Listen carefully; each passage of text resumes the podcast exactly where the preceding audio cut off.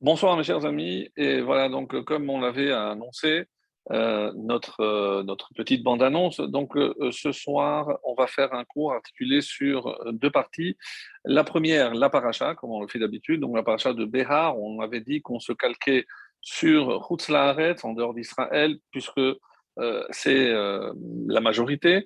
Et la deuxième partie, puisque nous sommes la veille de l'Akba Omer, donc, une réflexion aussi sur euh, l'Akba Omer. Alors, euh, si vous voulez d'autres idées qu'on avait déjà émises les années précédentes, je vous invite à consulter des cours des années précédentes.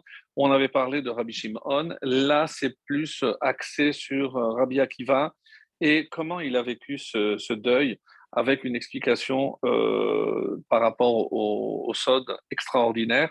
Donc, ça vaut le coup d'attendre et de rester un petit peu, on va dire, en haleine. Alors, la paracha de Behar, dans une année qui n'est pas embolismique, donc il n'y a pas de Hadar Sheni, euh, elle est lue conjointement avec la paracha de Behar et avec ces deux, on finalise le livre de Vaïkra. Donc ce sera la semaine prochaine pour euh, les, les pour les habitants d'en dehors d'Israël. Donc, euh, nous, on lira cette semaine les Rokotai et on clôturera le livre de Vaïkra. Et il faudra attendre donc la fin du livre de Bamidbar avec Matot Masé, où on va enfin se rejoindre. Alors, euh, c'est vrai qu'on a souvent posé la question pourquoi on n'a pas pu le faire avant? Alors, je suis à la recherche d'une réponse, on va dire, satisfaisante. Les, deux ou trois que j'ai parcourus, que j'ai lus, ne m'ont pas assez satisfait pour que je puisse euh, vous les communiquer. Et comme a encore jusqu'à la fin de Bamidbar, donc j'espère d'ici là trouver une réponse, on va dire, satisfaisante. Pourquoi on n'a pas essayé de se rattraper avant? Alors, euh, donc dans la paracha de Bérard, comme vous le savez, il est question essentiellement d'une mitzvah. La mitzvah, c'est celle de la Shemitah. La Shemitah, c'est euh, ce que nous sommes en train de vivre aujourd'hui en, Israël depuis Rosh Hashanah. Donc c'est le cycle de la septième année où on n'a plus le droit de travailler, de faire les travaux nécessaires à la terre. Donc je dois laisser la terre en jachère avec des conditions extrêmement difficiles et dures pour l'agriculteur qui doit voir son champ un peu à l'abandon, mais pas simplement abandonné puisque les choses continuent à pousser et ça devient hefker, c'est-à-dire il n'est plus le propriétaire. Quiconque a envie de rentrer, eh ben, celui qui veut rentrer, il rentre et il prend ce qu'il veut. Donc, euh, je ne sais pas si vous imaginez à quoi ça peut correspondre de voir la, la, la, la la multitude de gens qui viennent, qui rentrent chez vous euh, sans complexe et se servent de ce qu'ils ce qu'ils veulent. Donc c'est un sentiment extrêmement dur pour un agriculteur. Et ce que nous faisons d'habitude, c'est essayer évidemment de rapporter, de ramener cette réflexion à quelque chose qui nous interpelle, puisque Aujourd'hui, évidemment, on n'est plus des agriculteurs. Donc aujourd'hui, ce sont des règles qui ne nous concernent pas, même si elles sont encore appliquées, euh, Baruch Hashem, en Israël, par la majorité, pas par tous, parce que c'est euh, trop demandé, c'est très difficile. Il y a des arrangements comme ce qu'on appelle le heter mechira, donc on permet de vendre le champ à un goy, donc du coup, si le champ appartient à un goy, donc je peux à ce moment-là profiter. Donc évidemment que je fais euh, vraiment un résumé de résumé, euh, mais euh, raccourci de raccourci, c'est beaucoup plus complexe que cela. Donc, certaines tranches de la population pratiquante donc, euh, acceptent ce qu'on appelle le heter mechira et consomment les fruits issus de heter mechira. Les plus regardants, les plus stricts, donc ne peuvent pas le faire. Donc, il faudra à chaque fois indiquer si cette production est de la sixième année ou c'est Yevul Nochri, ou c'est de l'importation donc euh, de l'extérieur de, euh, appartenant à un, non-juif.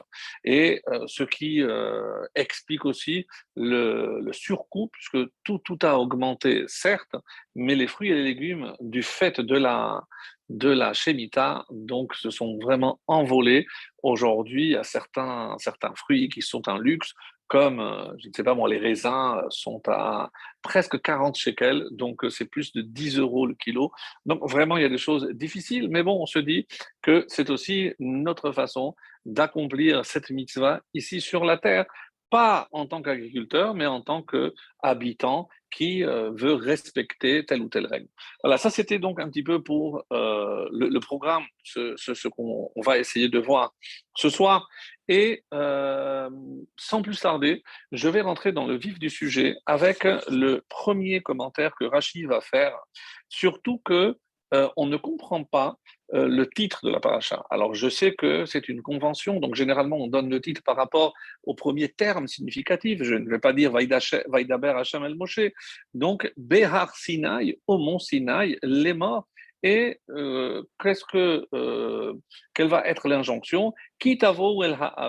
Donc, si je vous lis le premier passage en français, l'Éternel parlait à Moïse au pied du mont Sinaï en disant Parle aux enfants d'Israël et tu leur diras comme je vous ai dit déjà, quand vous entrerez dans le pays que je vous donne, la terre se reposera un Shabbat, un Shabbat agricole bien sûr, en l'honneur de l'Éternel, Shabbat Lachem. Et tout de suite après, et on ne comprend pas très bien, six années tu ensemenceras ton champ et six années tu tailleras ta vigne et tu en recueilleras la, euh, la récolte. Mais la septième année, un repos complet. Et juste après, on parle de Shabbat de la terre, et euh, on va après rentrer pour rappeler aussi cette notion, pourquoi on, essaye de parler du Shabbat de la terre. On, parle de la septième année euh, comme le septième jour, donc finalement le Shabbat est à la semaine, ce que la Shemitah est aux six années dans le domaine évidemment agricole. Quel est euh, l'étonnement de Rashi? Pourquoi on nous précise que cette loi euh, a été dite au Har Sinai? Et pourquoi pas? Parce qu'on sait qu'on est encore au pied du mont Sinaï, donc tout ce que nous avons reçu, nous l'avons reçu du Sinaï. Tout à fait. Donc si tout, tout nous vient du Sinaï, pourquoi précisément choisir une mitzvah en particulier pour nous dire ce que Rashi ne va pas manquer de faire. Qu'est-ce qu'il nous dit? Mitzvot Je ne comprends pas, mais toutes les mitzvot ont été données au Sinaï. Et là, alors c'est quoi la réponse?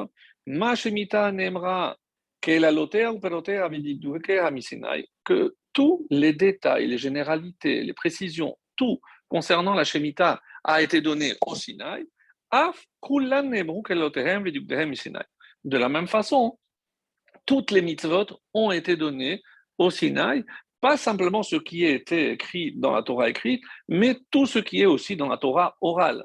Alors, la vérité, si on nous avait demandé, on ne va pas demander notre avis, mais euh, pourquoi avoir pris précisément cet exemple?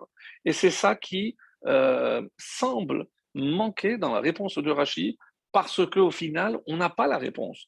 On a compris qu'on a reçu tous les détails de chaque mitzvah au Sinaï. Mais comment on le sait? Parce que on, nous parle ici de la Shemitah. Mais on nous a déjà parlé de la Shemitah. Shemitah, dans Mishpatim, on a déjà, on a déjà parlé, c'est pas la première fois. Donc, pourquoi avoir choisi cet exemple? Pourquoi avoir choisi, pardon, cet exemple? Je, je, dis, mais pourquoi pas? Je ne sais pas, moi, le Shabbat. Le Shabbat, il y a marqué l'Otevaru Esh, vous n'allumerez pas de feu. Mais on sait qu'il y a 39 travaux principaux interdits. Alors, prends le Shabbat. Parce que les gens qui pensent que le Shabbat, c'est juste se souvenir ou observer ne pas allumer le feu, d'abord, c'est le seul commandement qui est clairement écrit, alors qu'il y en a 38 autres. Donc, alors, dis-moi, regarde, par exemple, le Shabbat, sache qu'il y a 39 travaux en tout. Donc, ce n'est pas juste ce qui est écrit. Là, j'aurais pu déduire. Et si je tiens compte aussi de toutes les toldot, c'est-à-dire, ça, c'est les travaux, les chefs, les, titres de chapitres. Mais il y a encore les soukas. Alors, c'est énorme. Ou alors, une mitzvah aussi qui, nous, les hommes, nous concerne euh, au quotidien, c'est les téphilines. Ukshartam, tu les attacheras sur ton bras et tu les placeras entre tes yeux. Mais comment je sais qu'entre les yeux, c'est pas là et que ça doit être là? Sur le bras. Mais le bras, c'est zéro, alors qu'il y a marqué yad, yadecha. Alors, qui me dit que c'est pas la main? La main, carrément. Euh, je place quoi? Qu'est-ce que je dois écrire? Où je dois les écrire? Le boîtier noir, pourquoi carré, etc. Il n'y a rien, rien, rien de tout ça dans la Torah. Donc, prends un exemple beaucoup plus parlant que la Shemitah, euh, en sachant que la Shemitah, en dehors d'Israël, on n'a pas, euh, pas besoin, c'est une mise qu'on ne peut pas pratiquer, alors que les Tfilin et le Shabbat, pour ne prendre que deux exemples, c'est tout le temps et toute notre existence. Donc on doit respecter le Shabbat, les Tfilin, peu importe où on va être. Alors, ça c'est la question à laquelle, malgré la réponse apportée par Rashi, ben, on ne sent pas qu'on ait répondu à cette question. Et ça, c'est évidemment, ça nous laisse un petit peu sur notre faim. Pourquoi avoir choisi Eshemita Alors, vous trouverez énormément de réponses parce que, évidemment, tous les commentateurs se posent cette question, pas simplement Rachi, et tout le monde pose la question à Rachi en essayant chacun d'apporter son éclairage. Alors, pourquoi d'abord? Et une autre question que je n'ai pas encore posée, avoir parlé de la Shemitah dans le livre de Vaïkra. le livre de Vaïkra parle de quoi? De Korbanot, de ce qui euh, se faisait dans le temple. Euh, c'est vrai qu'il y a d'autres concepts, mais euh, dans le temple, ou en tout cas dans le tabernacle, même les 40 années qu'on va passer dans le désert, c'était urgent. Donc il fallait savoir comment faire tous les sacrifices. La Shemitah, le texte le dit, quittavo à la reste, lorsque vous rentrerez en terre d'Israël. Et c'est même pas en rentrant, il a, il a fallu attendre 14 années avant de commencer à compter, cette année pour conquête, cette année pour la distribution et le partage. Donc, il n'y avait rien d'urgent. Donc, si ce n'était pas tellement urgent et qu'on a déjà parlé, pourquoi l'avoir inséré ici dans le livre de Vaïkra, qui plus est lorsque Béhar et Berukotai sont lus ensemble. C'est pour conclure sur cette mitzvah. C'est-à-dire, qu'est-ce qu'on va retenir, à part malheureusement les malédictions de Berukotai, euh, mais c'est précisément la, la, mitzvah de Shemitah. Pourquoi est-ce tellement important? Alors, beaucoup de commentaires donc, se sont posés cette question qu'est-ce que la, le livre de Shemitah, pardon, la, la, mitzvah de Shemitah vient faire dans le livre de Vaïkra. Et il y a une réponse très intéressante et qui consiste à dire qu'est-ce que le, principe même des corbanotes, des sacrifices, c'est que lorsque je vois ce que l'on fait subir à cet animal que j'ai apporté parce que j'ai fauté et que je me dis, c'est moi qui aurais dû subir tout ce qu'on fait subir à cet animal. Donc, ça entraîne, ça va générer chez l'homme un sentiment qui s'appelle en hébreu hit battelut, d'annulation. Je m'annule devant mon Créateur.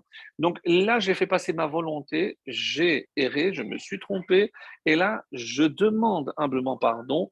Et donc, c'est pour cette notion de hit battelut. Alors, quelque part, je retrouve cette même notion dans la mitzvah de Shemitah. Mais c'est ma terre, j'ai envie de le travailler. J'ai lutté pour pendant six années comment je peux, la sixième année, on me demande, tu touches rien.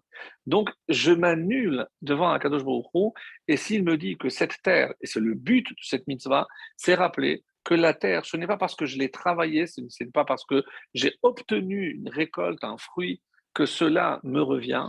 Je dois rappeler, comme le Shabbat, que la terre appartient à Kadosh Baruch Donc, c'est un travail énorme, et c'est la raison pour laquelle je peux comprendre d'après ce premier euh, commentaire. D'autres disent non. Donc, et ça, ça fait allusion à ce qui est rapporté dans, euh, Avot, le chapitre 5, qu'on lira bientôt. La Mishnah 9 nous dit Galut Bala Olam. Pourquoi Dieu décrète-t-il l'exil à ses enfants? L'exil, ça veut dire qu'une fois qu'on était en Israël, une fois qu'on s'est installé, on a été expulsé. Et voici ce qui est dit à la Avodazara, à cause des trois fautes capitales, l'idolâtrie, Gilou Yarayot, les relations incestueuses interdites, Ve'al Shirut Damim et sur le meurtre. Ve'al Hashmatat Haaret. Et aussi parce qu'on n'a pas laissé se reposer la terre.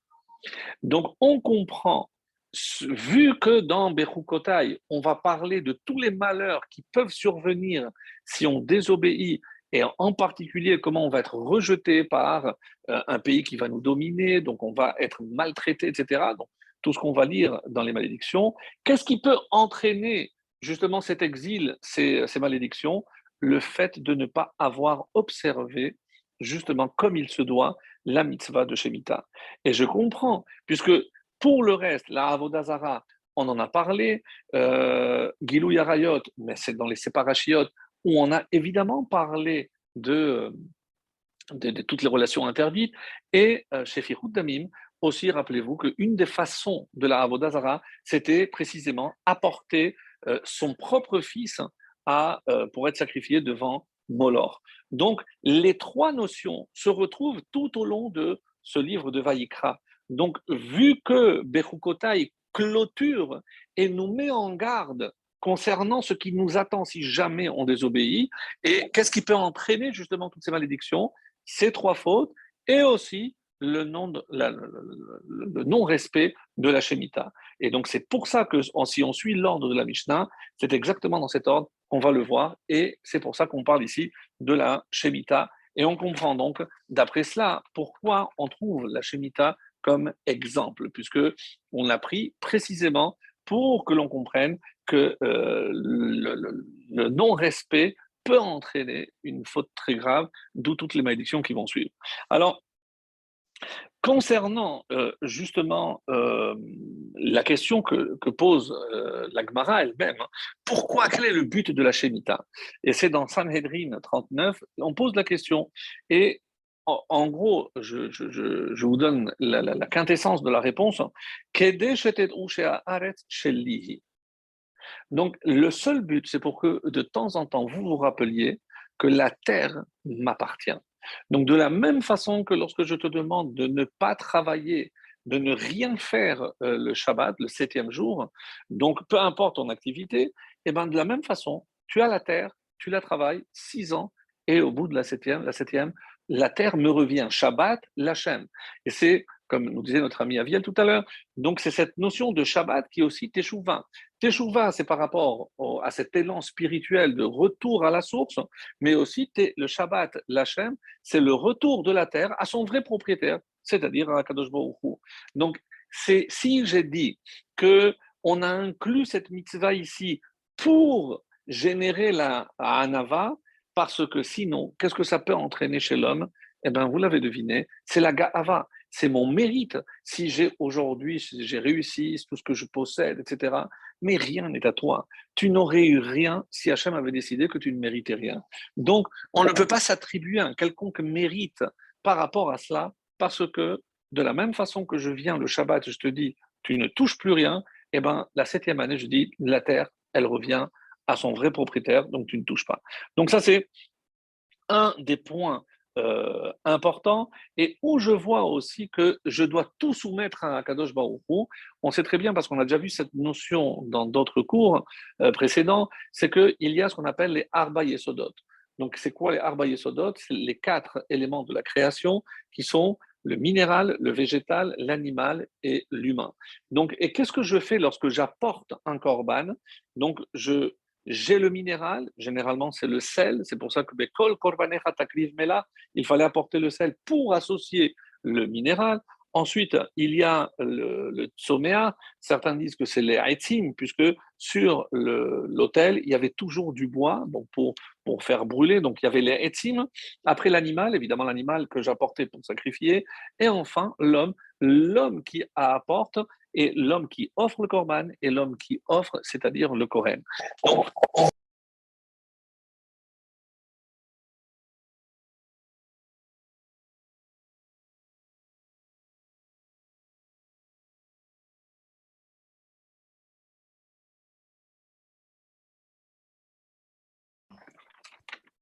alors, donc, je vois ici que de la même façon qu'on me demande, moi, de me soumettre entièrement à Kadosh Baruch mais c'est toute la création que je soumets. Donc, à plus forte raison, et ici maintenant, si je dis que quand je euh, ne travaille pas la terre, c'est comme si j'offrais la terre, mais je m'offrais moi-même.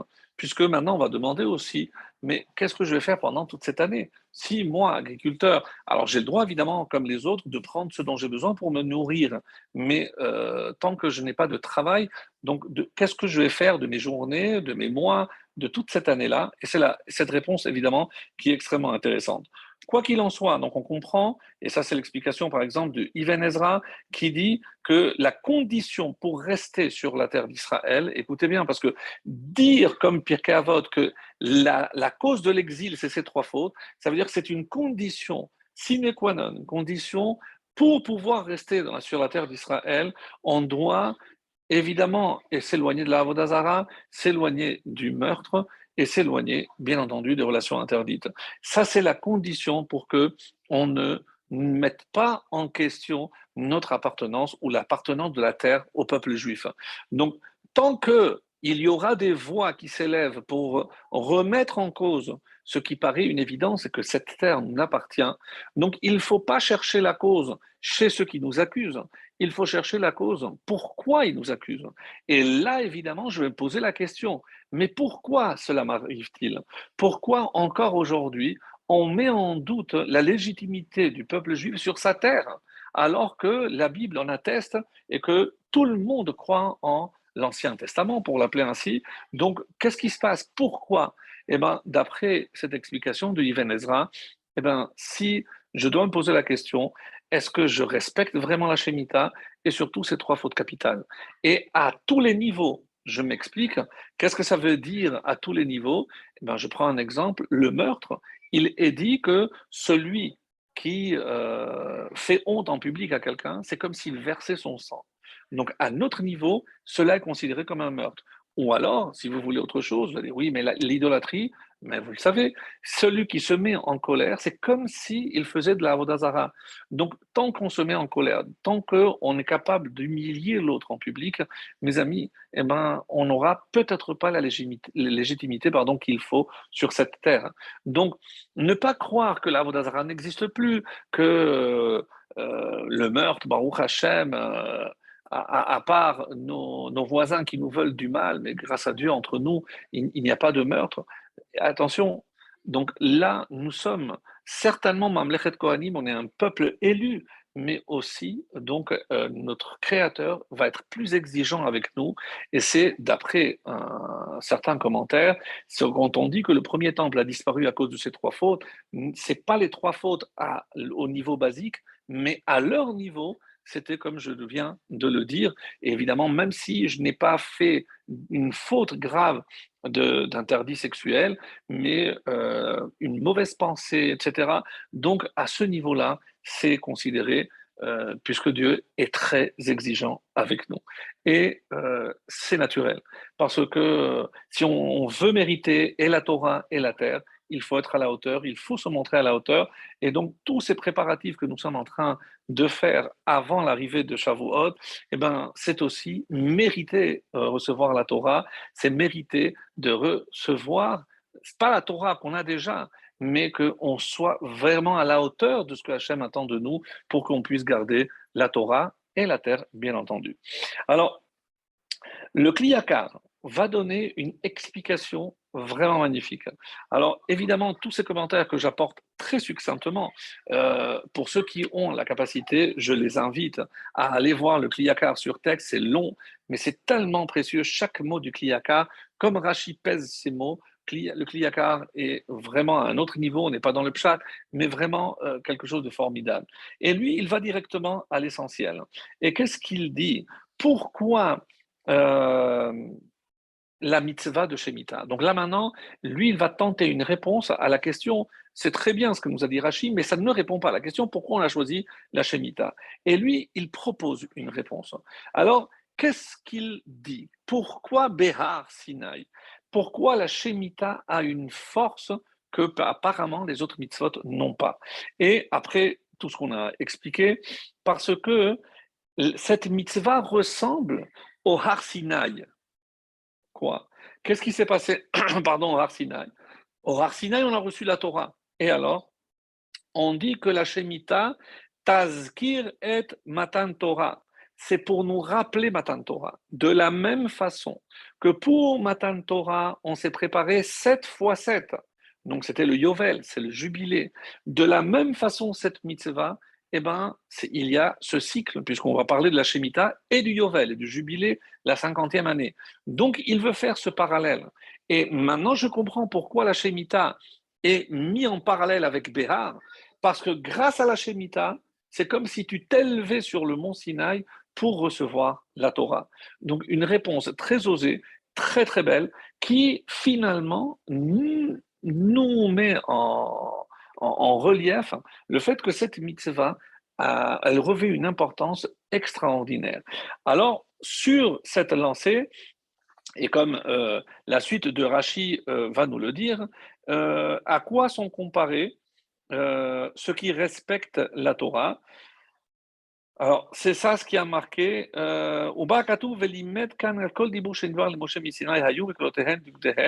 Alors, tac, tac, tac. Alors, lorsque euh, Rachid nous dit, il nous cite euh, ce, psaume qui nous dit que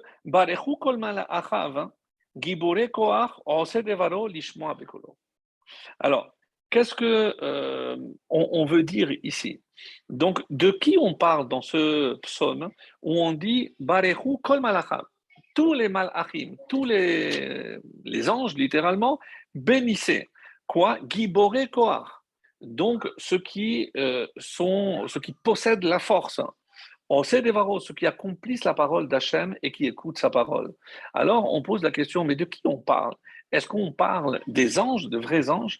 Et la réponse est non. De quoi on parle ici? Medaber al-Shomre Shevi'it.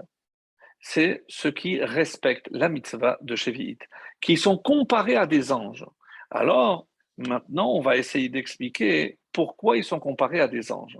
Parce que les anges, rappelez-vous, quand euh, Hachem ordonne, l'ange ne peut pas, évidemment, ben, désobéir.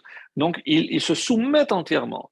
La, la mitzvah par excellence, c'est annuler notre volonté pour accomplir la volonté de notre Créateur. Mais ça, quand je mets les donc peut-être que j'avais envie de traîner au lit un petit peu, le Shabbat, j'avais peut-être plus envie d'aller à la plage que d'aller à la tefila. Ça, je comprends, mais c'est un jour où je vais tenir. Mais là, nous disent les chachamim, une mitzvah, je la fais au moment où je l'applique. Mais la Shemitah, c'est pas un jour, c'est 365 jours. Et chaque fois que je regarde par la fenêtre, je regarde mon champ. Donc, je dois me retenir. Je dois faire un effort sur moi-même pour me dire Hachem m'a demandé, je ne touche pas. Mais c'est au quotidien. Je vois les gens venir, prendre, euh, casser, euh, maltraiter, marcher dessus. Et qu'est-ce que l'homme fait? Il se taise. Donc, cette force de se taire, disent les Chachamim, c'est les Giboré Kohar. C'est quelle force? Hakovesh et Yitzro. Qui c'est le Gibor? C'est celui qui est capable de, dominer ses pulsions. J'ai envie de leur crier, de les mettre dehors. Non, tu prends sur toi, tu te tais, et jour après jour, pendant un an entier, je ne sais pas si vous imaginez, mais c'est énorme. C'est énorme, et c'est pour ça que c'est, d'après les Rachamim, une mitzvah, sans aucun doute, parmi la plus, les plus difficiles qui existent dans la Torah. Pourquoi? Parce que, tout à fait, on a déjà vu qu'il y, a, y a des mitzvot qui sont difficiles. Mais d'après les Chachamim, la seule qui nous vaut d'être justement comparée à des anges, c'est la mitzvah de Shemitah. Jusque-là, tout va bien. Sauf que vient Rabbi Yosef Misalant, un contemporain il y a deux, trois siècles, hein, dans un livre qui s'appelle Be'er Yosef. Hein, et il nous dit, je ne comprends pas. Moi, j'ai une question sur ça, sur ce que je viens de, dire, d'après le Midrash, puisque c'est le Midrash qui nous parle ici. Et pourquoi on nous compare aux anges? Parce que rappelez-vous que pourquoi on a, c'est la deuxième réponse, euh, parce que les anges, c'est ceux qui ont dit, mais qui a révélé le secret à mes enfants? Parce que Naase Venishma, et là aussi, ça nous connecte directement avec ce qu'on était au Sinaï. Au Sinaï, on est devenu des anges. Donc, grâce à la Shemitah, on est considéré comme des anges et ça nous met en liaison directe avec Behar Sinaï. Et c'est l'autre explication du Midrash, par exemple, qui nous dit pourquoi la Shemitah est liée au Har Sinaï. Parce que de la même façon qu'au Sinaï, on a atteint le niveau de Malach, parce qu'on a su répondre, on va d'abord faire et ensuite on essaiera de comprendre. Mais ça, c'est les anges qui disent ça. Oui, alors la Shemitah aussi, on fait et on se tait, on écoute, on est prêt à écouter, même si on a envie de répliquer, de répondre, on se tait et on ne dit rien. Alors vient le, le Rav Yosef Salant dans Ber Yosef et il pose une question énorme. Il a dit, nous sommes en train de dire que euh, c'est la mitzvah la, parmi les plus difficiles, c'est pour ça qu'on l'a choisi.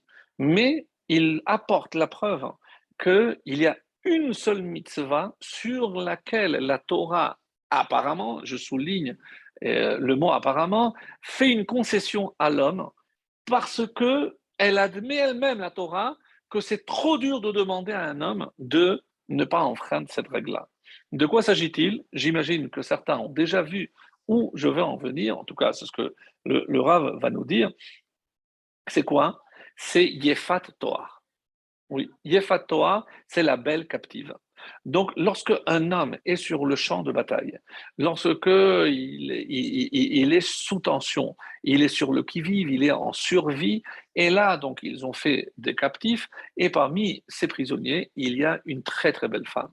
Alors, la Torah vient et freine ces pulsions. On dit attends, attends, attends, tu as envie de cette femme, on va euh, juste attendre un petit peu, attends un mois, laisse pousser les ongles, euh, rase-lui la tête, laisse-la faire le deuil sur sa famille, etc. Euh, une pseudo-rapide conversion pour que tu puisses aller avec elle, etc. Alors, c'est vrai que certains vont vous dire, oui, mais si c'est pour à, à la fin de, que cette, de cette union naisse un fils rebelle, peut-être, oui, mais on a compris qu'on ne peut pas freiner l'homme dans cette pulsion, donc on juste on va le canaliser. Et d'après les dires de, ce Rav, donc si la Torah a conçu justement cette, ce principe, cette mitzvah de euh, Yefat Torah, c'est parce que elle va un peu dans le sens de l'homme, parce que euh, elle conçoit qu'on ne peut pas demander, surtout sur le champ de bataille, à un homme de se contenir à ce point-là. Si c'est vrai, alors c'est pas la Shemitah, la, mitzvah la plus difficile, d'après lui, c'est Yefatoa, Beshata Milchama. Alors pourquoi on a choisi encore une fois la Shemitah? Si tu me dis que ah, la Shemitah, c'est, on est des anges, vraiment on a un niveau exceptionnel comme les anges, etc. Non. Mais là, d'accord, c'est, pas que tu as mangé, mais c'est, tous les jours, je veux bien. Mais le plus difficile, c'est Yefat où tu dois vraiment contrôler tes pulsions d'une façon euh, presque surhumaine. Alors pourquoi on a choisi finalement la Shemitah? La question est énorme, elle est très très forte, et il essaye d'apporter quelques réponses. Hein. Euh, par exemple, Shemitah Be'asinaï Davka Kihim Mitzvah Meot Kasha. Parce que c'est comme les malachim. Alors, et il dit, on est obligé de dire que grâce à la Shemitah, on va acquérir quelque chose que je ne peux atteindre qu'à travers cette mitzvah. Et qu'est-ce que je vais atteindre? Précisément ce que j'ai atteint, et ça c'est entre autres euh, le Gaon de Vilna par exemple qui explique cela, c'est qu'est-ce que je vais atteindre? Qu'est-ce que j'ai atteint au Sinaï? Au Sinaï, on dit, c'est la seule chose que Dieu ne me donne pas. Vous l'avez trouvé? Puisque si je dis que Hakol Bideshamaim, tout est entre les mains du ciel, c'est-à-dire que tout, toute ma vie, elle, est entre les mains de Dieu. Donc il sait tout sur moi, mais il y a une chose que Dieu refuse de contrôler, c'est Yirat Shamayim. Est-ce que je vais avoir la crainte du ciel? Dites-vous, si vous vous dites que c'est quelque chose de facile, simplement dites-vous que Abraham Avinu a subi dix épreuves pour qu'à la fin, qu'est-ce qu'il est dit sur lui? Maintenant seulement je sais que tu es un vrai crédit en Dieu. Donc, c'est qu'il faut surmonter énormément d'épreuves pour atteindre cette Irat Shamaim.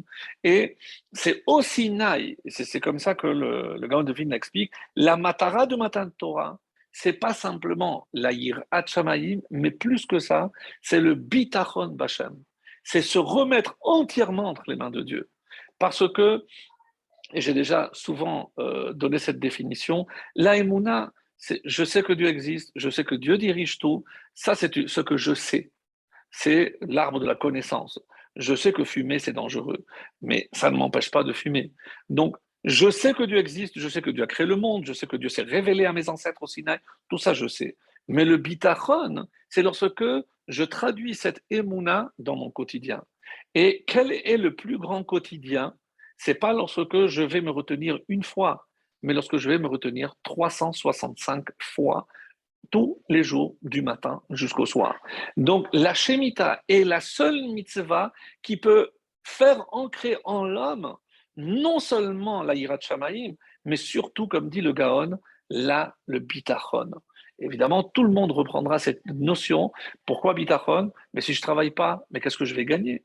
Il pose la question, mais comment on va manger si je ne laboure pas, si je ne plante pas, si je ne sème pas? T'inquiète pas. La Torah donnera, la Torah annonce, et d'ailleurs certains disent, s'il fallait une preuve que la Torah vient du ciel, parce que qui est capable de dire que la terre, la sixième année, donnera trois fois plus? Certains vont même dire, non, la bracha réside dans ce que je vais manger. Je mangerai moins et je serai rassasié comme si j'avais mangé plus. Mais d'après le pshat, le sens littéral du texte, non. Ce qui est dit ici, c'est que ve'asat les shalosh La sixième année, la Terre, alors qu'au bout de la sixième, elle devrait être encore plus fatiguée, comment expliquer qu'elle va donner trois fois plus? Soit je dis non, c'est la même quantité que l'année précédente, mais il y aura plus de bracha et, ça va durer plus longtemps, ou alors non, d'après le chat, ça va donner pour la sixième année, pour la septième, et comme le temps que je vais labourer, ensemencer, il me faudra aussi une partie de la huitième année. Donc ça, c'est le bitachon. Comment euh, la Torah peut me garantir cela? Comment? C'est la preuve que c'est ça vient d'Akadosh Baruch Ça, c'est l'explication qui, euh, qui est donnée ici. Euh, la question maintenant, une fois qu'on est arrivé à ce point-là, c'est si le bitachon pouvait être ancré par justement la, la mitzvah de Shemitah, alors j'ai envie de dire, mais pour un agriculteur, je conçois. Mais aujourd'hui, nous alors, qu'est-ce qu'il nous faudrait pour pouvoir faire ancrer en nous ce bitachon en, Dieu, cette foi, cette confiance aveugle en Hachem que je vais respecter tout ce qu'il va me dire et évidemment, je ne vais pas être lésé parce que ce n'est pas ce que je recherche. Ce que je recherche, c'est que, et à ce propos, justement, puisque nous atteignons euh, l'année de deuil de, toutes les victimes, les 35 victimes de Méron l'année dernière, donc il y a une histoire très très belle concernant un, un qui, euh, un jour, donc, euh, euh, dans, la ville où il était, il s'est rendu pour faire Nihum Avelin, pour consoler justement la famille d'une des victimes de, de Méron. Et donc, les rabbinim qui parlaient, lui, il allé pour, pour accomplir cette mitzvah. Et ce qu'il ressortait, c'est que ce défunt était extrêmement scrupuleux de faire toujours Birkat Amazon sur le texte. C'est-à-dire que euh, tout le monde connaît Birkat Amazon par cœur, mais lui, il prenait, il dit que c'est une mitzvah de la Torah, donc pour mieux se concentrer, il prenait toujours un texte et euh, il ressortait donc que si on veut vraiment honorer sa mémoire, que chacun prenne sur lui, dans toutes les circonstances, d'avoir toujours un texte de Birkat Amazon et de le faire dans le texte. Alors il a dit, avant de sortir, j'ai pris sur moi. Quelques jours plus tard, donc il était, comme je l'ai dit, scribe, c'était un sophère, et ils avaient un petit bureau où ils étaient trois sophères à se tourner, donc euh, comme avec un, pupitre, donc dans lequel ils pouvaient euh, écrire. Chacun venait et faisait ses heures euh, selon les commandes qu'ils avaient. Et il était venu directement de là où il étudiait, il est venu avec son sandwich, il a terminé le sandwich. Au moment où il allait faire Birkat Amazon, il s'est rappelé, oulala, euh, il a commencé à chercher et il n'a pas trouvé un, texte. Alors, vous êtes en train de vous dire, ah, alors il a écrit, euh, après comme ça pour le lire. Non, il a fait mieux, il y avait un carton avec de vieilles affaires là-bas, il a dit peut-être qu'il y a un sido ou quelque chose, et, il a trouvé un, un Birkat Amazon qui effectivement était écrit avec des lettres de Sefer Torah, mais des lettres magnifiques, de très belles. Il n'avait jamais vu d'aussi de, belles lettres. Donc, il l'a pris, il a fait le Birkat Amazon, et euh, pour s'entraîner, il a pris ce Birkat Amazon et il a commencé à s'entraîner, à écrire pour copier des lettres qui étaient vraiment, vraiment très belles. Et euh, sur ce, il y a quelqu'un qui rentre, il dit voilà, je cherche un sophère, vous êtes le sophère, oui, parce qu'il y, y a des donateurs qui ont pris sur eux, et ça c'est euh, c'est bien connu, d'offrir un Sefer Torah pour chacun des défunts de, de Méron. Et euh, là, c'est quelqu'un de, New York qui voudrait offrir un Sefer Torah. Et donc, est-ce que vous, euh, vous avez une, une preuve, donc un, modèle de votre, votre écriture? Et il lui donne l'écriture sur laquelle il était en train de s'entraîner avec de très belles lettres. Et il a dit, bon, je vais envoyer à ce donateur, et s'il est d'accord, donc je reviens demain et on vous commande le, Sefer Torah. Et effectivement, le lendemain, il se présente à la même heure et il lui dit qu'il a adoré votre écriture et il veut bien que vous écriviez le Sefer Torah. Et il a dit, et à la mémoire de qui euh, sera ce Sefer Torah? Et la mémoire de qui c'était? Celui chez qui il a fait Nihum Avelim, celui pour grâce à qui il a pris de lire Birkat Amazon. Donc toi, tu as pris ça sur toi moi là-haut, je me débrouille pour t'envoyer une commande qui te permettra d'être tranquille pendant un an, puisque un Sefer Torah à peu, près un an, et donc il avait sa part d'assa assurée, pour montrer que Dieu s'occupe et se préoccupe de chacune de ses créatures. Donc ça, c'est le bitachon. Ça, c'est se dire, pas simplement vivre avec un idéal, mais vivre l'idéal, pas vivre avec un idéal. Et c'est vraiment ce qu'un juif doit faire. Alors, je continue donc avec, euh, avec euh, cette idée, donc pour répondre à la question, mais en, quoi cela nous concerne-t-il? Comment nous, aujourd'hui, on peut atteindre justement ce, niveau-là? Et euh, il ressort que une des réponses possibles, c'est Giboré Kohar. Comment j'ai dit, qu'est-ce que c'est le Gibor Kohar Celui qui est Kovesh et Titro. Et à quel niveau, pardon, on, a beaucoup de mal à se contenir, à se retenir? C'est lorsque une réplique cinglante nous vient et là, on se tait. Si on est capable de se taire, lorsque j'aurais pu m'énerver contre quelqu'un, humilier quelqu'un. Donc ça rejoint. Donc, et c'est pour ça que dans la Torah, on dit Vézé Devar Hashemita. C'est extrêmement curieux. Et ça, c'est la chose de la Shemita. On n'a pas dit la loi de la Shemita, Devar. Pourquoi nous disent nos maîtres? Parce que c'est la parole. Aujourd'hui, et on est tous concernés, parce que, que si c'est l'agriculteur, il arrivait à se taire 365 jours. Donc aujourd'hui, qu'est-ce qu'on te demande? Chaque fois que tu as l'occasion, tais-toi. Et comment je le vois? Parce que la chétika, comme disent nos maîtres, la chétika, le silence, est l'expression du bitachon. Pourquoi je vais m'énerver? Parce que quelqu'un m'a fait ça, m'a dit ça. Je dis, mais non, Puisque si cette personne, comme le roi David, lorsque Shimei Ben Geral a insulté et euh, son, général a voulu couper la tête, non, s'il m'insulte, c'est parce que Dieu veut qu'il m'insulte. Alors bon, il rendra des comptes, il sera puni pour cela le temps venu. Mais je suis moi conscient que si cette personne m'a fait cela, m'a dit cela, c'est parce que Hachem voulait que ça m'arrive ou qu'on me le dise. Alors pourquoi cette personne a été choisie? Évidemment, ça, c'est une autre question. Mais celui qui est capable de se taire, c'est la preuve du bitachon. Bitachon de quoi? Que c'est Hachem qui m'envoie cette épreuve. Mes amis, et ça, je n'ai pas besoin de la Shemitah. Ça, c'est un travail colossal de pouvoir se taire à ce moment-là, c'est quelque chose d'exceptionnel.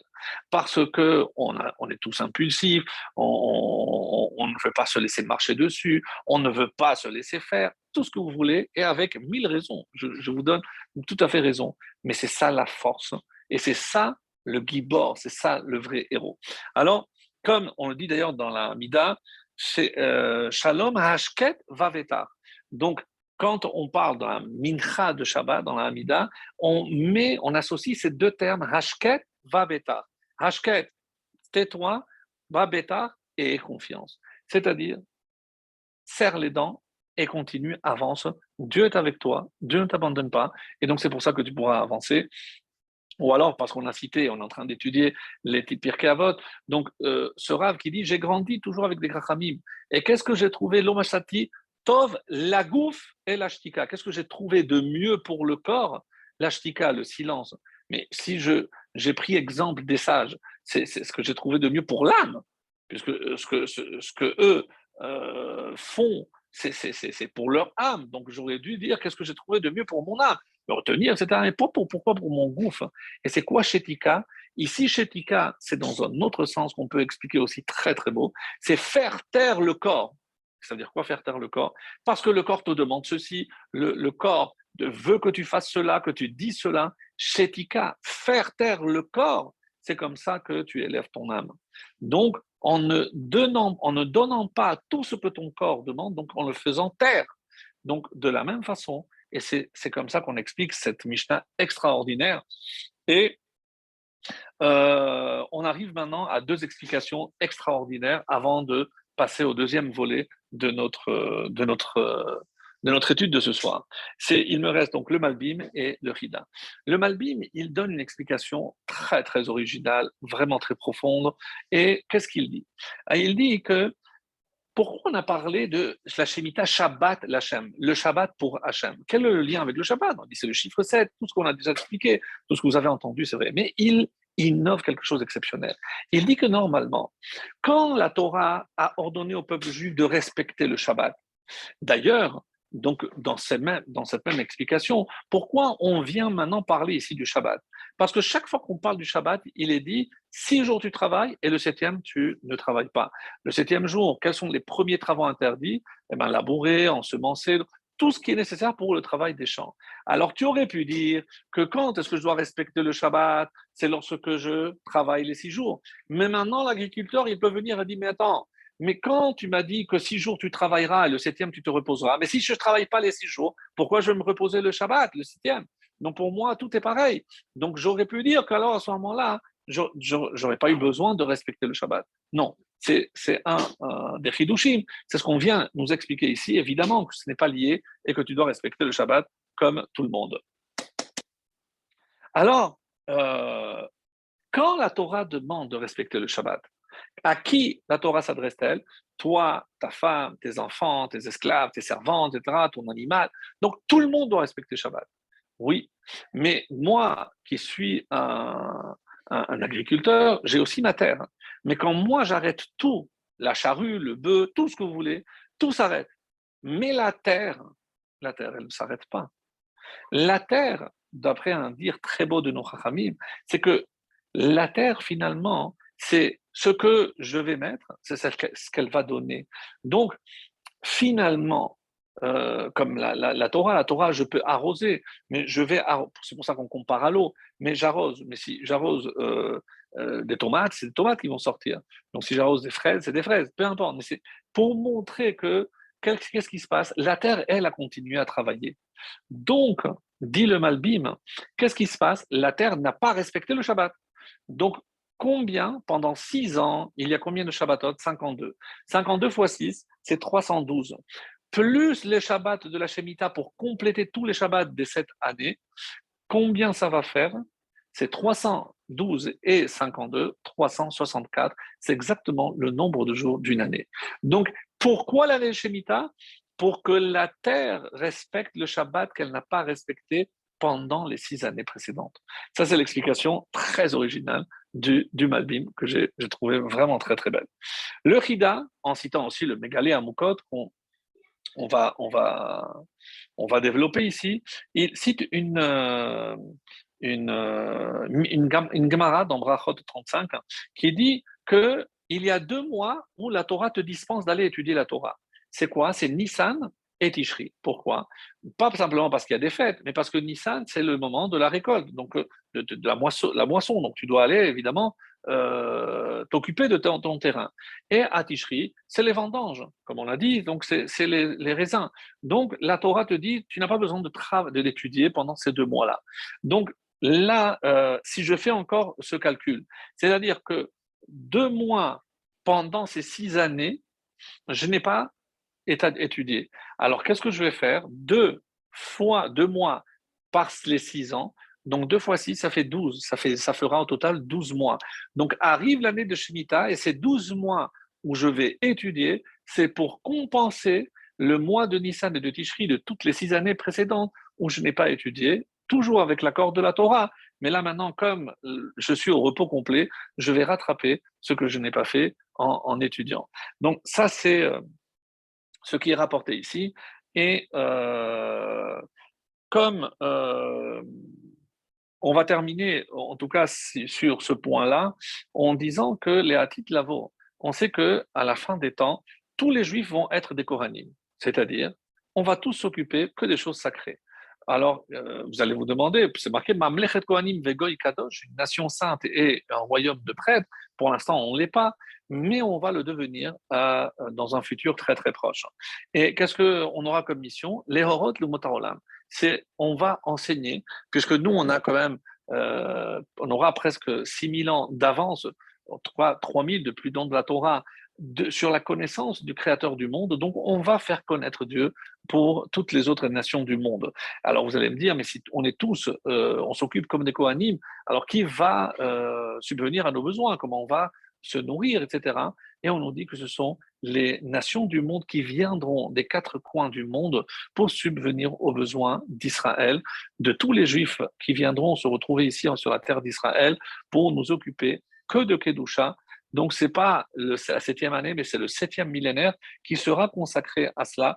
En tout cas, c'est comme ça qu'il est dit. Et le Chafetz cite cette Gemara dans Sanhedrin 67, disant quelque chose de très beau, c'est que Bashishit Kolot, la sixième année, on commence à entendre des voix, des voix, euh, des voix qui s'élèvent contre Israël, comme d'habitude, surtout la sixième année. Bashevi'it, la guerre. La, la septième année, l'année de Shemitah, la guerre. À titre d'exemple, l'année 2001, où les tours sont tombées, c'était une année de Shemitah. Donc, Milchamot. Donc là, c'est les guerres euh, Orient, euh, Occident, comme vous voulez, Gog, Magog. Mais ce qui m'intéresse, moi, c'est Motsa et Shevi'it. Mais à la sortie de la septième année, Ben David Ba. C'est-à-dire, mes amis, que nous, c'est vrai qu'on attend, c'est vrai qu'on on, se dit, ça va arriver, ça va arriver, mais sachez que le Mashiach viendra forcément à l'issue d'une septième année. Comme si, quelque part, par le respect ou le non-respect de cette septième année, soit j'arrive et je n'ai pas besoin de lire Kota, il n'y aura pas de malédiction, et là, grâce à, ce respect, le Mashiach va enfin se révéler, ou alors je me dis malheureusement, eh ben, on n'a pas eu le mérite. Alors qu'on se le dise pour que ça soit bien clair, mes chers amis. Donc, ne on ne doit pas se dire, mais on n'est pas concerné, nous on n'est pas en Israël, même nous en Israël aujourd'hui, on n'a rien à faire avec le travail euh, agricole, etc. C'est pour ça que j'ai insisté sur ce point qui est primordial, lequel? Savoir que si on est capable de se taire c'est peut-être que se taire. Euh, pour mériter la terre, il faut se taire. Voilà peut-être euh, un, bon titre. En tout cas, c'est savoir se taire. C'est ça qui nous donnera le mérite sur notre terre. Et c'est ce que euh, je, souhaite vraiment de tout cœur. Voilà, pour la première partie. Et sans plus tarder, comme je l'avais annoncé, nous sommes la veille de l'Akba Omer. L'Akba Omer, donc, la fin de l'épidémie. Alors, avant de rentrer, d'essayer de répondre à la question initiale, celle que j'ai annoncée dans ma petite euh, bande-annonce, hein, mais j'ai une autre question. Donc, qu'est-ce qu'on fait aujourd'hui à l'Akba Omer? Donc, on célèbre, euh, alors certains vont dire, c'est la Hilula de euh, Rabbi Shimon Bar Yochai. Mais sachez, même au titre, au risque peut-être de vous décevoir, il n'y a aucune source fiable, d'ailleurs c'est une très grande discussion de savoir si véritablement Rabbi Shimon est mort de lac Baomer. Tout ce qu'on sait, c'est qu'il est sorti de la grotte à lac Baomer. Ça, c'est certain, c'est écrit. Euh, donc il y a des constats de cela, sur cela. Mais quant à la date de sa mort, il n'y a rien véritablement décrit. C'est pour ça que tout le monde n'est pas d'accord. Alors, moi, ma question n'est pas là. Donc, dans la fameuse euh, Gemara qui nous dit que c'est 12 000 pères d'élèves ont trouvé la mort pendant la période de Pessah à Atzeret, entre Pessah et Shavuot, et qu'ils sont tous morts d'une mort très difficile. On avait parlé, euh, pour ceux qui s'en souviennent, c'était Ascara. Il y a 913 types de morts et on dit la plus belle, celle que euh, Moshe, Aaron et Myriam ont eu avec Abraham, Isaac et Jacob, c'est ce qu'on appelle Mitat Neshika, et il y a la plus difficile, c'est celle qui consiste justement, Askara, on dit que c'est l'étouffement, euh, donc on n'arrive plus à respirer et on s'étouffe, c'est vraiment euh, je ne sais pas comment, à quoi ça correspondrait au niveau d'une maladie, mais en tout cas, c'est comme ça qu'ils sont morts. Alors, très très difficile. Pourquoi? Parce que pourquoi l'Akba Omer Donc maintenant, euh, c'est un jour de, fête alors Parce que Pascou Lamout, parce qu'ils sont, ils ont fini, l'épidémie a été terminée. Mais mes amis, il avait combien d'élèves? 24 000. Combien sont morts? 24 000. Qu'est-ce que, j'en ai à faire que l'épidémie soit terminée? Mais évidemment, il n'y a plus personne pour tuer. Donc, de, quoi je me réjouis? Je ne dis pas maintenant, on, met de côté la, date que c'est la Hiloula, et là encore, c'est pas très clair, parce que ah, la mort de Moshe, je jeûne, etc. Donc, admettons que c'est la révélation des secrets de la Torah, comme c'est marqué, ça c'est des choses qu'on avait déjà vues. Mais ma question ici est très simple, mais de quoi je me réjouir Alors, soit je dis parce que l'Akba Omer, c'est Rabbi Shimon a pu enfin sortir, quitter la grotte et diffuser toute la Torah qu'il avait acquise dans la grotte avec son fils Elazar. Donc ça, c'est une chose. Euh, mais, mais, mais, ma foi, quand on dit que euh, le 15 Av, on pose la question dans la Gemara, dans Ta'anit, mais, mais le 15 Av, pourquoi c'est un jour de fête? C'est parce qu'on a compris que la, la, la, la malédiction, donc les, les, qui, disait que toute cette génération devait mourir est arrêté. Oui, mais eux, les derniers 15 000, ben, ils sont pas morts, puisque justement, c'est comme ça qu'on a su que l'épidémie était finie. Donc, je peux me réjouir parce qu'au moins, il y a des survivants. Et il y en a qui ont voulu dire, non, pourquoi je me réjouis? Parce que cette euh, épidémie aurait dû entraîner aussi Rabbi Akiva. Et du fait que Rabbi Akiva soit resté en vie, c'est une raison suffisante pour se réjouir. Donc voilà, pour vous montrer que ce n'est pas si évident que cela. Et maintenant, je vais, euh, voilà, pour les minutes qui me restent, euh, revenir sur cette notion qui est développée par le Rama Mipano, Rabbi Menachem Azaria de la ville de Pano en Italie. Euh, un des plus grands kabbalistes, euh, si je ne me trompe pas, il y a à peu près 250 ans, donc un des plus grands kabbalistes qui nous a laissé vraiment des choses formidables. Et c'est lui qui va tenter de répondre à cette question ô combien difficile de savoir, mais comment Rabbi Akiva, en voyant ses, ses élèves, ses enfants, pour ainsi dire, mourir jour après jour, au rythme de plus de 700 par jour. Et il ne s'est pas posé de questions. David Ameller, on l'a dit, lorsqu'il a vu que chaque jour 100 soldats mouraient, je crois qu'il comprenne qu'il a rétabli l'obligation de faire 100 brachot par jour. Et là, l'épidémie s'est arrêtée. Lorsque on a eu ici en Israël 6300 morts du corona, donc les rachamim tous se sont réunis, on va faire des jeûnes, on va faire des prières, on va se renforcer sur la shonara, on va pas, va pas parler, on nous a mis en dehors des, synagogues, c'est parce qu'on ne respectait pas le silence dans les synagogues, etc. Donc on prend conscience. Là, c'est 700 par jour. On n'entend pas un mot de la bouche de Rabbi va en disant c'est à cause de ceci, à cause de cela, on va se renforcer là. Rien. C'est à quoi est dû ce manque de réaction de la part de Rabbi Akiva. Ça, c'est une question, la vérité, qui m'avait toujours taraudé cette année. Baruch Hashem, comme quoi on dit que la, la, Torah d'Israël est différente. Et ici, j'ai le, mérite d'entendre et de lire, d'étudier de, nouvelles réponses que, euh, évidemment, je me fais un grand, grand, grand plaisir de partager avec vous tous, mes chers amis. Alors, je vais faire une petite introduction très rapide pour que vous compreniez que ce chiffre de 24 000, on le trouve ailleurs.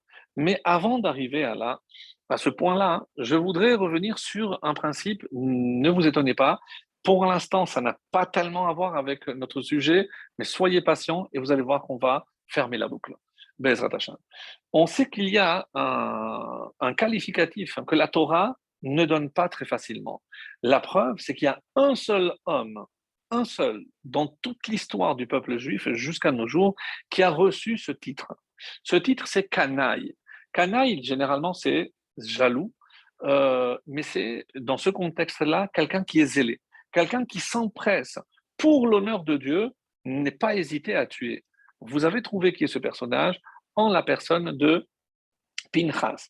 Pinchas, rappelez-vous, lorsqu'il est rentré dans la tente où Zimri était en train de cohabiter avec euh, Cosby Batassour, et à ce moment-là, il rentre et il les transperce tous les deux. Donc là, il a prouvé que c'est un canaille. Il y a une règle que les Rachamim émettent. Canaille doit pouvoir s'appliquer dans deux domaines. Un, c'est la Avodazara, et l'autre, c'est le Gilou Yarayot.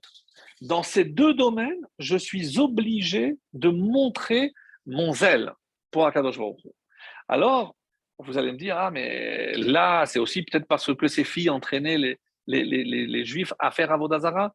Non. Mais nous savons que euh, Pinchas va se réincarner en Eliyahu. On a vu Pinchas ou va tuer 450 prêtres d'Achera lorsque sur le mont euh, Carmel, il va faire la preuve et le feu va descendre et donc il prouvera son zèle pour la Avodazara, pour empêcher le peuple juif de faire de la Avodazara. Et là, donc, il a reçu son titre de Kanaï. Donc, Pinchas Kanaï, Eliyahu Kanaï, magnifique. Maintenant, si je vous posais la question suivante, est-ce que vous seriez capable de me dire qui est le premier personnage qu'on aurait pu qualifier de Kanaï? Alors, comme nous n'avons pas, trop le temps, donc je vais répondre moi à la question, c'est non. On me propose ici Caïn, Non, c'est pas Caïn. C'est euh, dans un, on va dire, un acte euh, interdit. Pour ne pas le citer, c'est un viol. Qui a été violé Dina. Bravo. Dina est violée. Et on voit la réaction de deux frères qui n'hésitent pas à massacrer, bravo Nathan, Shimon et Lévi, qui ne vont pas hésiter à massacrer tous les hommes du village de Shechem Ben Hamor. Pour venger, bravo, pour venger justement l'opprobre, l'humiliation de leur sœur Dina.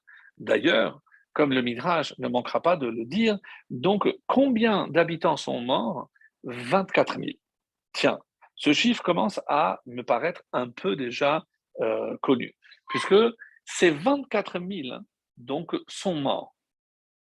Plus tard, Shimon et Lévi, donc maintenant, ils prouvent que dans le domaine des relations interdites, ils sont vraiment zélés et ils ont donné la preuve plus que probante qu'ils n'ont pas hésité, quitte à se mettre en danger eux, mais pour décimer tout le village de Shechem. Magnifique. Maintenant, il me faut la preuve hein, que pour la Vodazara, ils vont être aussi, aussi euh, zélés. Et là, écoutez bien, parce que ce midrash n'est pas du tout connu. Mais euh, quand euh, Yosef, alors que son père savait qu'il courait un danger, l'envoie à l'encontre, à rencontrer ses frères, et il rencontre un homme. Il dit Et je, je suis à la recherche de mes frères. Certains disent Je suis à la recherche de la fratrie, de la fratrie perdue. Je sais que mon père est triste parce qu'il sent qu'il y a une tension entre nous. Je, je, voudrais. Qu'est-ce qu'il répond cet homme? Certains il y a un avis. Euh, et qu'est-ce qu'il répond? Nassé ou misé. Ils se sont éloignés de ça. Ne les recherche pas parce que toi, tu cherches peut-être la paix, la fratrie, mais eux ne sont pas du tout dans cet état d'esprit. D'ailleurs, ils sont partis à Dotan. Dotan, c'est de Din. Là, au contraire, ils sont extrêmement virulents. Donc, je te conseille, Qu'est-ce qu'il a décidé de faire, Yosef? Non. Il prend son courage à deux mains et il va à Dotan. De loin, les frères le regardent. Vayomer ish el Il y a un qui a dit à l'autre Voilà, le rêveur est là, pas la chalomot. Qui dit à qui? Norachamim nous révèle dans le Midrash que c'est Shimon qui parle à Lévi. Et nous les voilà. Donc ils sont là présents et ils s'apprêtent à tuer Yosef. La question est quel rapport avec les rêves? Parce que, toi, tu rêves que tu vas être roi, mais c'est un crime de lèse-majesté. Ne sais-tu pas que le seul qui peut être roi parmi nous, c'est Yehuda? Toi, tu viens avec tes rêves de grandeur et c'est tu mérites la mort parce que tu ne respectes pas la, royauté que Dieu a donnée à Yehuda. La preuve, c'est que tous les Hashmonaïm mourront et disparaîtront parce qu'ils n'ont pas rétabli la royauté à euh, Yehuda, à qui elle revenait évidemment de droit. Donc, et ils ont dit, toi, tu ne vas pas être roi. Mais on a vu, imaginez, ils ont le roi Hakodet. On a vu qu'un de tes descendants, oui, va être roi. C'est qui, mes chers amis? Jéroboam, Yerovam ben Nevat, qui est descendant de Yosef. Et avec le schisme, il y a Rechovam, Roboam, fils de, de Shlomo, qui va régner sur deux tribus, Binyamin et Yehuda, et Jéroboam, Yerovam ben Nevat, qui va lui instaurer deux euh, endroits de Avodazara, à Bethel et à, Dan, au nord et au sud, pour demander à ces, toutes ces dix tribus de ne pas se rendre à Jérusalem. Et pour quelle raison? Parce qu'à Jérusalem, dans le temple, il n'y avait qu'un seul trône. Et pour pouvoir s'asseoir sur le trône royal, on devait être descendant de David Ameller. Or, il ne l'était pas. Comment? Moi, je vais aller, je vais rester debout, alors que moi, je règne sur dix tribus et lui que deux, c'est injuste. Donc, il a incité l'ensemble du peuple à faire Avodazara. Ah, maintenant on va te juger. Et c'est en, quoi consiste le jugement? C'est que si on te tue, c'est pas parce qu'on t'en veut à toi pour ta tunique, mais non, t'as rien compris. C'est pour éviter que ces dix tribus qui vont suivre ton, ton, ton successeur, ton descendant, eh ben, ils vont faire Avodazara, ils vont faire l'idolâtrie. À cause de ça, ces dix tribus seront exilées et disparaîtront de la surface de la terre. Donc, qu'est-ce qu'ils veulent faire, Shimon et Lévi? C'est pour le bien d'Israël, pour éradiquer la. Donc, quand on entend ça, mes amis, Mais on dit, mais bravo Shimon et Lévi, mais tuez Yosef, si c'est pour sauver dix tribus, il faut tuer. Alors, à la fin, donc ils vont pas le tuer, ils vont se dire pourquoi on va mettre la main, etc. Donc on connaît la suite, mais c'était plus que justifié. Et là arrive le troisième acte. Troisième acte, nous sommes au Sinaï, dans le désert. Et là, Moshe tarde à venir et sur l'instigation, évidemment, du rêve Av, etc., peu importe, voilà que le peuple juif s'adonne à la Avodazara. Et tout le monde commence à se prosterner devant, la, devant la statue, et Moshe descend, et il dit, comment Avodazara, Mil Hashem Elai, celui qui est vraiment avec Hachem, qu'il me suive. Je cherche des ailés. Qui a répondu présent à l'appel? Lévi, bien sûr, mais on sait que Lévi, il est canaille, il a déjà démontré. Et Shimon? Où est passé Shimon? Toi qui étais prêt à tuer Yosef pour éviter la Vodazara, maintenant Moshe te demande, viens, montre que tu es zélé. Absent. Il est abonné aux absents. plus, plus de Shimon. Qu'est-ce que ça prouve, mes amis? Que lorsque Shimon a agi, eh ben, il n'a pas agi en véritable zélé. Et vous voulez encore une autre preuve? C'est que malheureusement, où est-ce qu'on va voir Shimon Eh ben, c'est lorsque les filles de Moab et à la tête Zimri ben Salou, qui trouvera la mort de la main de Pinchas, euh, le, le canaille, mais entouré de tous les hommes. Combien de morts il y a eu dans cette. Euh, tout à fait. Combien de la tribu de Shimon, Zimri ben Salou était le, le, le, le, prince de la tribu de Shimon. Combien de morts il y a eu Et le, texte, la paracha, se termine justement qu'il y a eu 24 000 morts. 24 000 morts de la tribu de Shimon. 24 000 morts dans la ville de Shechem et 24 000 morts les, les, disciples de Rabbi Akiva. Là, on commence à faire des connexions, pas nous, bien entendu, c'est euh, le Ramamipano, vraiment exceptionnel, exceptionnel. On dit que ces 24 000 de la ville de Shechem sont venus devant Hachem. Chez nous, on voulait vraiment par appartenir au peuple juif. On a été jusqu'à nous circoncire. Il n'y avait pas la Torah. Donc, quel était l'acte d'adhésion au monothéisme d'Abraham, Isaac et Jacob Comme Abraham Avinu, le premier, la Mila? Donc, ils étaient déjà presque juifs, ces 24 000. Ils sont prêts à mourir, mais en tant que juifs, s'ils méritaient la mort. Mais par le comportement de Shimon, qu'est-ce qu'ils ont prouvé? Qu'ils n'ont pas agi, vraiment par zèle. Donc maintenant, ces 24 000 disent, nous, on veut vengeance. Nous, on veut qu'on puisse avoir le tikkun, bien sûr. Et qu'est-ce que, où est-ce qu'ils vont revenir? Mes amis, ils vont revenir chez la tribu de Shimon. Précisément ce Shimon qui a mal agi, ils vont venir, ce Shimon. Et qu'est-ce qu'ils vont faire? Lorsqu'ils vont mourir, ils vont mourir là effectivement, on peut imaginer qu'ils ont peut-être accompli leur tikkun, mais ils ont fait une dernière erreur. Qu'est-ce qu'ils ont fait? C'est que lorsque Pinchas est arrivé, Zimri ben Salou était entouré de qui? C'est ceux qui sont morts, 24 000.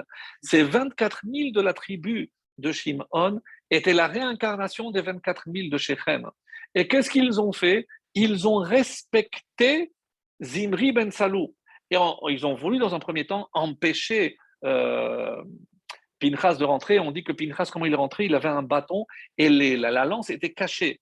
Il est rentré, il a dit Non, non, moi aussi je vais fauter, je suis Lévi, de la tribu de Lévi. Lui, c'est Shimon, Shimon et Lévi. Achim, nous, on est frères. Nous, on est partout ensemble. Ah oui, c'est vrai. Allez, vas-y, rentre. Et c'est là où il les a tués. Et les 24 000 sont morts. Pourquoi? Parce qu'ils ont respecté celui qu'il ne fallait pas respecter. Mes chers amis, quand est-ce que le tikkun final viendra Lorsque ces 24 000 qui sont passés par Shechem, qui sont passés par Zimri Ben Salou, reviendront justement chez les 24 000 disciples? Et qu'est-ce qui a marqué? Ils ne se sont pas respectés. C'est-à-dire, c'était ça le tikkun. Rabbi Akiva avait compris. Rabbi Akiva, évidemment qu'il avait compris. Vous savez pourquoi il avait compris? Parce que Rabbi Akiva, n'oubliez pas que d'où il vient de convertir. C'est-à-dire que c'est la réincarnation de Shechem. Qu'est-ce qu'il disait avant qu'il soit, excusez-moi, religieux? Et moi, si je vois un religieux, j'ai envie de le battre avec la mâchoire d'un âne, Hamor. Mais Shechem ben Hamor, c'est lui, Shechem ben Hamor, qui revient dans l'âme de Zimri pour faire son tikkun, et il mourra pour faire son tikkun, et qui finalement fera le tikkun et de Shechem ben et de Zimri, vous l'avez compris, c'est Rabbi Akiva.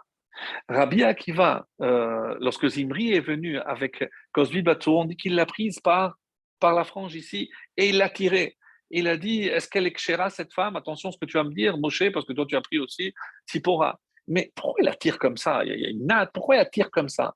Et quand est-ce qu'il a rendu l'âme à Rabbi Akiva? On dit que lorsque ils ont touché la partie, la partie où il mettait les téphilines. Mais pourquoi? Pour qu'on se rappelle et on fasse la connexion, dit le Ramamipano. C'est parce que c'était exactement ces Ibri Ben Salou. Et c'est comme ça qu'il a dit Echad, parce que Hachem, maintenant, l'âme de Zimri a trouvé enfin le repos, l'âme de Shechem, qui, quelque part, n'oublions pas, c'est le papy de Osnat. Donc, c'est le papy de Ephraim et de Ménaché. Donc, c'est le père, pardon, de Osnat, donc c'est le papy de Ephraim Ménaché, ceux avec qui on bénit nos propres enfants. Ben oui, qui le papy Shechem ben Hamor. Est-ce qu'on ne se sent pas mieux de savoir que Shechem est venu faire le tikkun à travers Rabbi Akiva? Et maintenant, tout rentre en place. Tout se met en place, mes chers amis, c'est tellement, tellement beau. Et c'est pour ça que je voulais vraiment partager avec vous. Donc, l'Akba Omer, c'est pas simplement une épidémie quelconque, c'est pour que l'on comprenne que peu importe. Et si on fait le deuil, pour terminer, c'est pas simplement sur ces 24 000, parce que s'ils ont fait le tikkun, alors c'est magnifique. Je ne fais pas le deuil sur ça. Je fais le deuil parce qu'il euh, il y a une Gemara très belle qui dit que lorsque Moshe est monté, il a vu que Hachem, il mettait sur les lettres, il mettait des couronnes. Et il a dit, mais Hachem, pourquoi tu mets des couronnes sur les lettres? Il a dit, parce que plus tard viendra un homme qui s'appelle Rabbi Akiva, et il va expliquer chaque couronne. Quoi? Avec un homme comme ça, je peux le connaître? Retourne-toi. Et il n'a rien compris, il a vu Rabbi Akiva. Mais pourquoi tu ne choisis pas, tu ne donnes pas la Torah? Et si on dit, mes amis, qu'il y a 304 000 lettres dans la Torah, et que plus de la moitié comporte des, des couronnes, où sont les explications sur toutes ces couronnes? On ne les a pas. Et les 24 000 ont emporté dans leur tombe le secret et l'explication de toutes ces couronnes, de ces lettres. Et c'est sur ça qu'on prend vraiment le deuil. Pas sur les 24 000. Et j'espère que à partir de ce soir, vous êtes rassurés. Ces 24 000 avaient un tikkun à faire. Et Baruch Hashem, ça s'est fait, tout est rentré dans l'ordre. Mais on a perdu toute cette Torah qu'ils il possédaient de leur maître Rabbi Akiva. Et vous allez me dire, ah, mais il n'a pas transmis. Peut-être qu'il n'a pas eu le temps de transmettre à ses cinq nouveaux élèves, même Rabbi Shimon. Donc, on ne connaît pas tous ces secrets. Et si on avait peut-être ces secrets, alors c'est sûr que le peuple juif ne serait peut-être pas comme il l'est aujourd'hui. En tout cas, la, la fin du deuil prendra lieu à l'Akba Omer. Réjouissons-nous et commence donc le fait d'allumer justement ce feu, c'est parce qu'on nous demande, nous, de nous allumer, de nous enthousiasmer, de nous, le feu qui monte toujours pour qu'on puisse toujours se rapprocher plus de notre Créateur. Très très bonne soirée.